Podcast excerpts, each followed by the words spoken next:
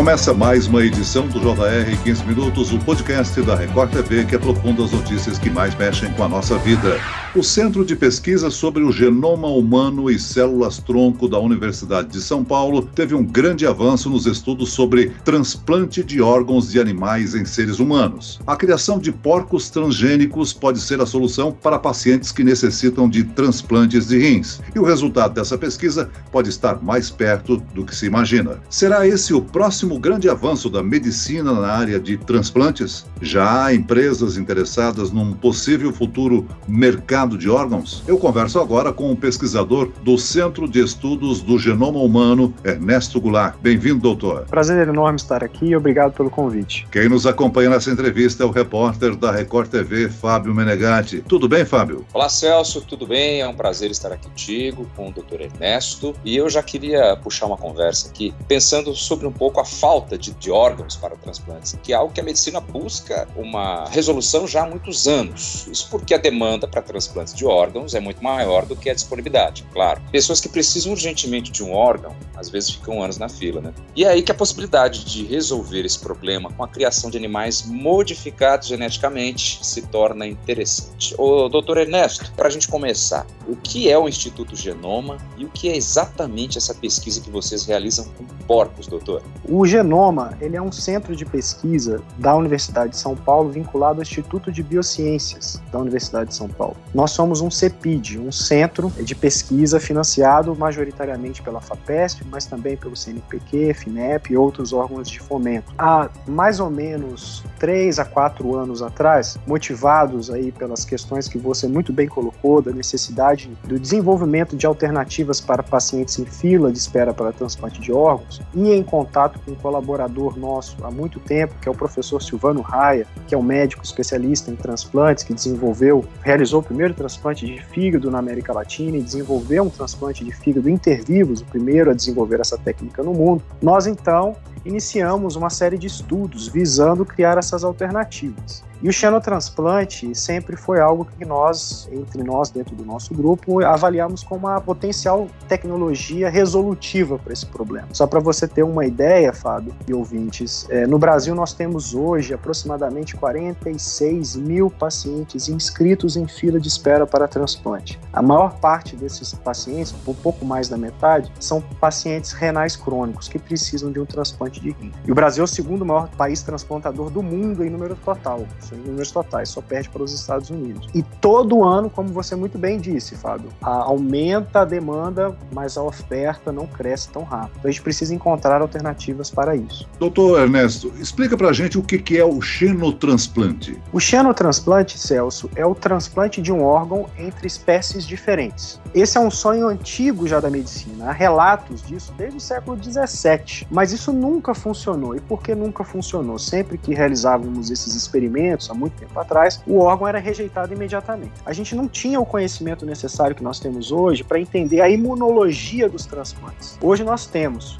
e nós já identificamos várias formas de tentar mitigar os riscos de rejeição. Por isso que existem várias drogas imunossupressoras hoje no mercado e assim sucessivamente. Mas ainda assim existia uma barreira muito grande, Celso. Até que em 2013, com o advento das técnicas de edição genômica, isso se tornou realidade de forma muito rápida. A edição genômica é a capacidade que a gente tem hoje, as ferramentas que nós temos hoje, de mexer nas letrinhas do DNA, para tornar os órgãos desses animais invisíveis invisíveis ao sistema imune do potencial receptor daquele órgão. Doutor, sensacional isso. É, agora me diga uma coisa, é, por que na verdade utilizar os porcos entre tantos outros animais? Né? É uma ótima pergunta, Fábio. O, o ouvinte pode estar se perguntando, né? Mas os primatas não são mais parecidos, mais próximos evolutivamente dos humanos? Sim, isso é verdade. O problema é que os primatas, principalmente o que nós chamamos de primatas do velho mundo, que são os primatas ali africanos, o chimpanzé, o gorila, etc., que têm um tamanho compatível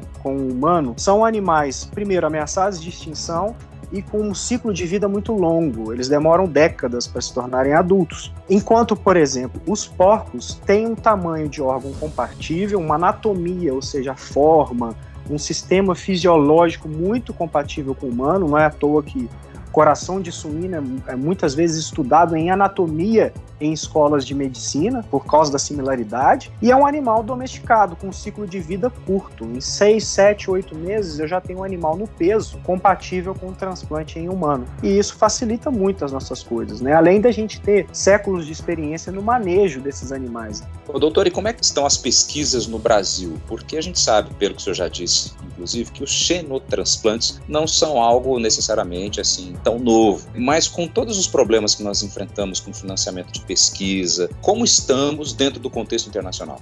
Olha, o Brasil sempre foi uma referência mundial em pesquisas com transplante de órgãos. Essa abordagem do xenotransplante é algo mais recente e pelo conhecimento do nosso grupo, nós somos os únicos a realizar esse tipo de pesquisa, não só no Brasil, mas em todo o hemisfério sul do planeta. Então, existem alguns grupos trabalhando com essa abordagem de xenotransplante. Três, dois ou três grupos nos Estados Unidos, é um grupo na Alemanha, um grupo na China e um grupo na Espanha. E nós somos o outro grupo, né, o único representante da América Latina e representante do Hemisfério Sul realizando esse tipo de pesquisa. É uma pesquisa extremamente desafiadora, de altíssimo custo, de alto risco, mas que nós estamos aqui dispondo nossa equipe, todo o nosso pessoal altamente qualificado, totalmente engajado com esse, com esse trabalho, para tentar tornar essa realidade no SUS, porque a gente imagina que essa tecnologia ela vai ter um caráter regional muito importante. Eu não consigo exportar um rim dos Estados Unidos para o Brasil. Isso não existe essa possibilidade. Então a gente vai precisar ter produção local, a gente vai precisar ter abastecimento ao Sistema Único de Saúde.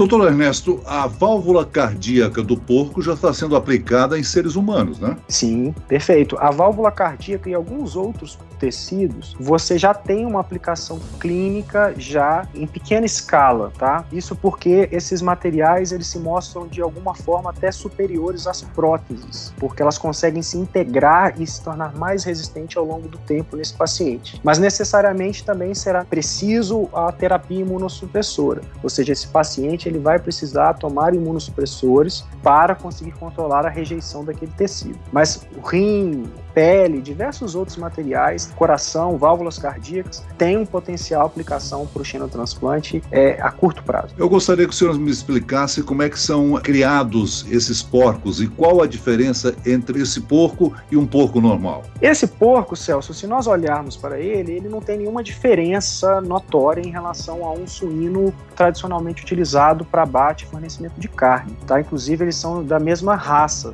As modificações que nós realizamos nesses animais eles são, são imperceptíveis ao olho nu e à saúde do próprio animal. Mas, obviamente, Celso, esses animais eles têm que ser criados numa estrutura de altíssimo controle sanitário, de biossegurança, porque são animais geneticamente modificados, e isso requer realmente um investimento numa estrutura que nós chamamos de pig facility.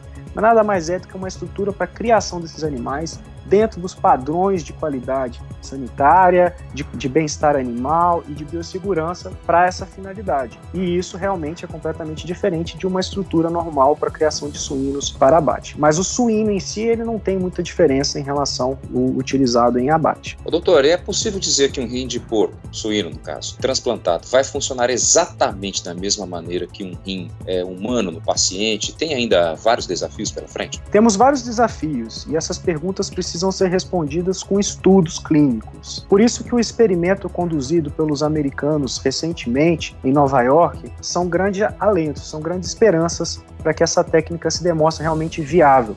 Até então a gente tem realizado bastante estudos em primatas, realizando o transplante de um rim de suíno para um primata. E nesses estudos, o rim sempre performou, sempre realizou a sua atividade, que é a filtração né, do sangue, de forma muito boa e com relatos de sobrevida de mais de um ano, quase dois, tranquilamente. E isso nos dá muitas esperanças. Esse experimento nos Estados Unidos é uma outra grande notícia para nós, porque durante o tempo de experimentação, o rim que foi anexado ao paciente filtrou de forma normal, conseguiu produzir urina. Ou seja, indicando que além dele não ser rejeitado, ele funciona normalmente, o que é excelente para todos. Caso o projeto seja aprovado, doutor Ernesto, e se torne um procedimento da medicina, como é que os seres humanos receberiam esses órgãos? Haveria uma criação de porcos apenas para isso? Certamente, Celso. Como comentado, a gente precisa ter uma estrutura que, obviamente, vai ter aprovação de diversos órgãos de controle, como principal, o principal deles a Anvisa, mas o Ministério da Saúde, a CTN-Bio, e essa estrutura realmente precisa ter um controle especial. Em relação à aceitação da população, da sociedade a essa técnica, o nosso grupo ele propõe trazer esse debate desde já. Hoje, no nosso laboratório, nós estamos produzindo os primeiros embriões, mas nós não queremos produzir o porco e aí sim começar o debate com a sociedade. Não, nós queremos debater desde já. E por esse mesmo motivo, nós já conversamos com diversos representantes das eh, religiões principais do, do Brasil, né, para ver qual que seria a aceitação dessa técnica perante os critérios filosóficos e religiosos. Da mesma forma, também debatendo com outros segmentos da sociedade. Então, a gente quer trazer esse debate já e já adianto, dando um spoiler aqui para o ouvinte, que a aceitação tem sido muito boa, muito boa. Né? E isso a gente é, fica muito feliz e isso também aumenta as nossas esperanças de que essa tecnologia não só se mostrando viável, ela vai ser bem aceita pela sociedade. Doutor, deixa eu ver se eu estou entendendo direito essa história toda. Vocês criam esses porcos que têm esses rins geneticamente modificados, como o senhor mesmo já nos explicou. Feito então, dando tudo certo, feito então o transplante desse rim suíno para o humano, tira um rim, tira outro, o que é que faz com esse,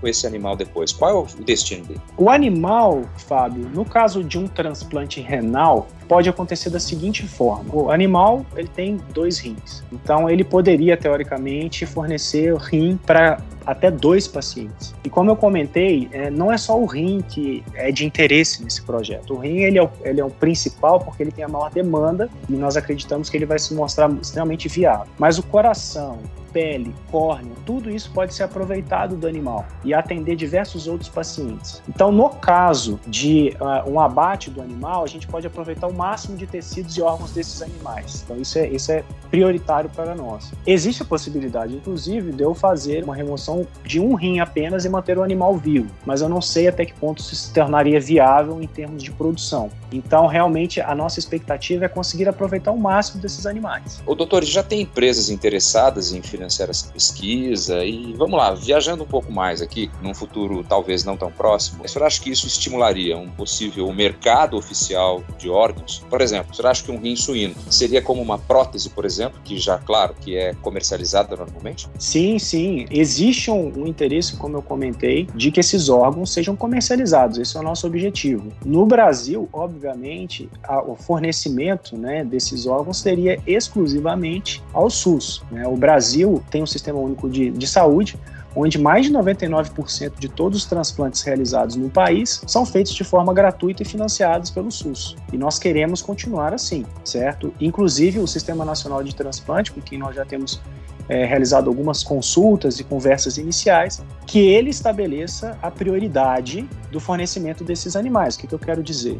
Não é quem pagar leva, certo? Vai ter uma ordem, uma prioridade de fornecimento conforme cada paciente e determinado pelo Sistema Nacional de Transplante, que é a disponibilização desses animais. Então é importante que isso seja sempre ressaltado e isso é uma prioridade para o nosso grupo. Nós temos também, sim, financiamentos privados, estamos conversando hoje já com outros investidores que podem nos ajudar a desenvolver mais essa tecnologia. Como vocês podem imaginar, não é barato, né? é uma tecnologia de alto custo, mas que nós temos obtido excelentes resultados que nos motivam agora a procurar mais investidores e mais financiamento. Esses são os próximos passos, doutor Ernesto. O que, que, falta para o projeto ser aprovado e a técnica passar a valer? Olha, Celso, hoje nós temos, chegamos ao ponto de conseguir produzir os primeiros embriões desses suínos geneticamente modificados no nosso laboratório na Universidade de São Paulo, que é um grande feito. Né? Em apenas três anos chegarmos até aqui realmente é algo que me alegra muito e me dá muitas esperanças de que nós vamos conseguir o objetivo final.